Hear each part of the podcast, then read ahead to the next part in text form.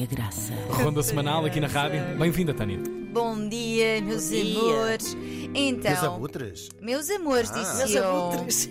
Mas se sentiste mais abutre que amor, tu é que sabes. Então vamos a isto. Bom dia, Antena 3. Bom dia, Bom dizemos nós. dia. Tenho até alguma vergonha de mandar este e-mail, mas não Para sabia... voz de cama, robertp.pt. Exatamente, mas não sabia a quem recorrer. Recorreu às pessoas certas, claramente. Então, tenho 29 anos e tipo zero experiência sexual. Vá, zero não, mas muito pouca comparativamente àquilo que seria esperado para a minha idade. A verdade é que nunca namorei e nunca me apeteceu que a coisa acontecesse com alguém porque eu não sentisse nada e não estivesse à vontade. O que resulta agora numa mulher de 29 anos com experiência sexual de 15.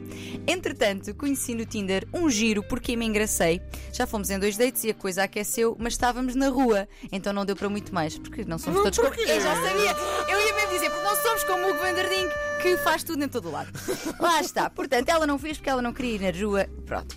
Ah, a questão é, eventualmente irá acontecer. Ele é bem mais experiente que eu e tenho medo de fazer uma figurinha triste. Por isso pergunto como fazer brilharete, como ser melhor na cama.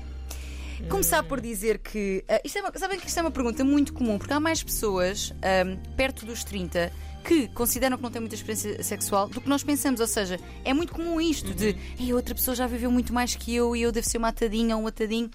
Gente, não há uma experiência esperada para cada idade. Eu sei que talvez o, o protótipo atual é de que começamos a nossa vida sexual ali na adolescência, então aos 30 já teremos 15 anos vá de. Epá, Mas depois não necessariamente. depende. Imagina que andaste 15 anos com a mesma pessoa. Claro. Mas podes ter muita. eh, Por essa também- lógica, a tua avó, Ana, quando Sim. 90 anos, escrevia uma Nem há uma régua para. onde Exato. O que é que é muita experiência? claro. Porque tu podes ter vivido muito tempo com alguém e ter vivido muitas explorado experiências. muita coisa, Exatamente. claro, Uma claro. relação é verdade. longa, pode ser uma vida sexual intensa e muito variada, mas pode também ser um- muito uh, boring. Eu também só, Só por, pode. conhecer, só por só conheceres uma, uma realidade, não? é? Há a realidade. Exatamente. Mas dizer também que, e, e embora eu perceba aqui esta preocupação, esta, tu não tens que fazer, para o nosso ouvinte, tu não tens de fazer brilharete, porque isto não é um espetáculo, isto não é uma performance. Exato, Este exato. tipo de pensamento e receio é meio caminho andado para ires a pensar só em fazer boa figurinha, super autoconsciente e observador a ti e curtires zero. Zero, cheio de nervos. Exatamente, cheio de nervos. E não é isso que se pretende de todo. Não, não é, nós estamos ali. O que é que estás a rir, Hugo? Do cheio de nervos. Estou estou cheio de nervos. Olha, isto é toda terra. Tiago. Estou cheio de nervos. Estamos ali para aproveitar. Em segundo lugar, ter menos experiência não significa ser pior amante, nem menos sexy. Há pessoas que acham, inclusive, alguém. hum, ah, que é, que é menos experiente pode ser um turn on, porque eu Pois. vou-te orientar, eu vou-te mostrar. Isso pode ser giro também. Portanto, é- é- esta ideia pré-concebida de se eu fiz menos, eu vou ser menos interessante para a pessoa que fez mais, não necessariamente é Claro. verdade também. E há uma coisa que a experiência nos diz, aquela coisa. de- As pessoas, há pessoas talvez com mais experiência, mas ser bom na cama ou boa na cama, que é uma expressão que as pessoas usam, sempre eh, reparei que não tem a ver com só com uma das pessoas, tem a ver com a química que dinâmica, se gera. claro. Claro. Por isso é que às vezes saímos de lá a dizer assim, mais valia ter gasto estes 20 euros noutra coisa. Pá, são coisas que eu não sei porque é que Ele não consegue, ele não consegue Isso é guardar, que eu. perdoem-no. Ou às vezes é incrível e percebes que não tem a ver nem contigo, nem com outra pessoa, tem a ver com a química que se gerou entre E as até duas davas pessoas, 40 e né? não vim. Exatamente. Estou a brincar e não sou nada apologista da prostituição. Não é, não é apologista. Mas Então, às vezes é um presente. pronto.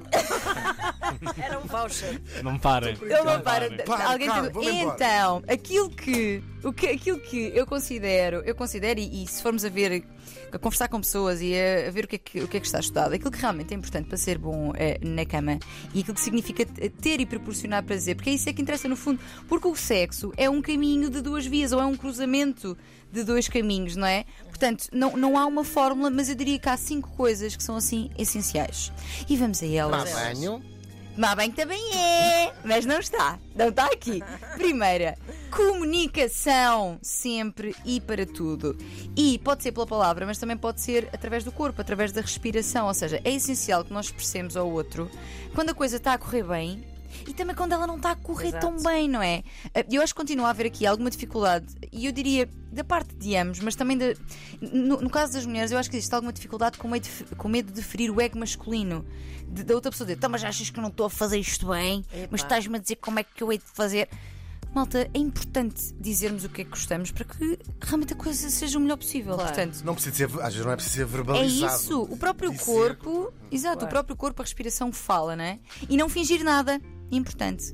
Porque, não é? Porque fingir é o contrário de Fingir comunicar. alimentar, eh, Sim, claro. Exatamente, é alimentar eh, Uma erros, claro, problemas. claro. Pronto. Segunda dica: atenção ao outro. Sim, senhor. Da mesma forma que é super importante. Qual outro? Ah, o outro, o outro. Opa. A, pessoa- a Atenção outra, ao outro. a outra pessoa o que está. descobre o que é que andas a fazer quando ele não está em casa. Da mesma forma que é super importante expressarmos o que estamos a sentir, ele agora está-se a rir ali no canto, é muito importante também perceber o que é que está a dar prazer ao outro que está ali presente, Hugo. E a querer proporcional, ou seja, é também é, um- é uma troca, é um jogo de dar e de receber. Eu acho que só receber, em momentos pode ser interessante, mas é importante também estar atento ao outro e aquilo que são os sinais e aos ritmos e à prática que o outro tem interesse, não é?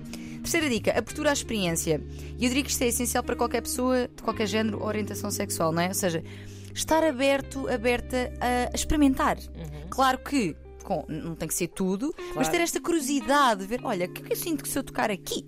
E o que é que eu sinto se eu me vestir assim? Isso é, que- não é? Portanto, abertura à experiência é super importante de receber e dar indicações de tudo isso.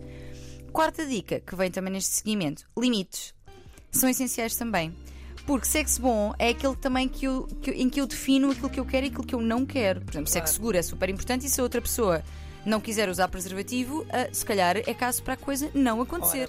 Não é? Portanto, limites são essenciais e são também muito importantes para um sexo prazeroso. Portanto, digam as coisas que para vocês são um não. E por último, que eu acho que já não devia ser uma questão, mas continua a ser, ah, o consentimento. Porque nós às vezes achamos que, e muitas vezes em relações, como eu estou aqui numa relação, eu posso fazer o que eu quiser. Sabes? Até nem te apetece muito, mas eu vou-te dar aqui um toquezinho enquanto tu estás a dormir e.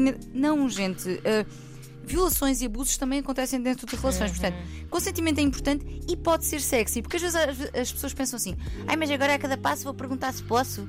Mas pode ser sexy, pode ser: olha, posso-te beijar aqui? Olha, posso tocar ali. Sabem? Portanto, e estamos, a, e estamos a pôr em prática o consentimento. Portanto, essencial para a coisa correr bem.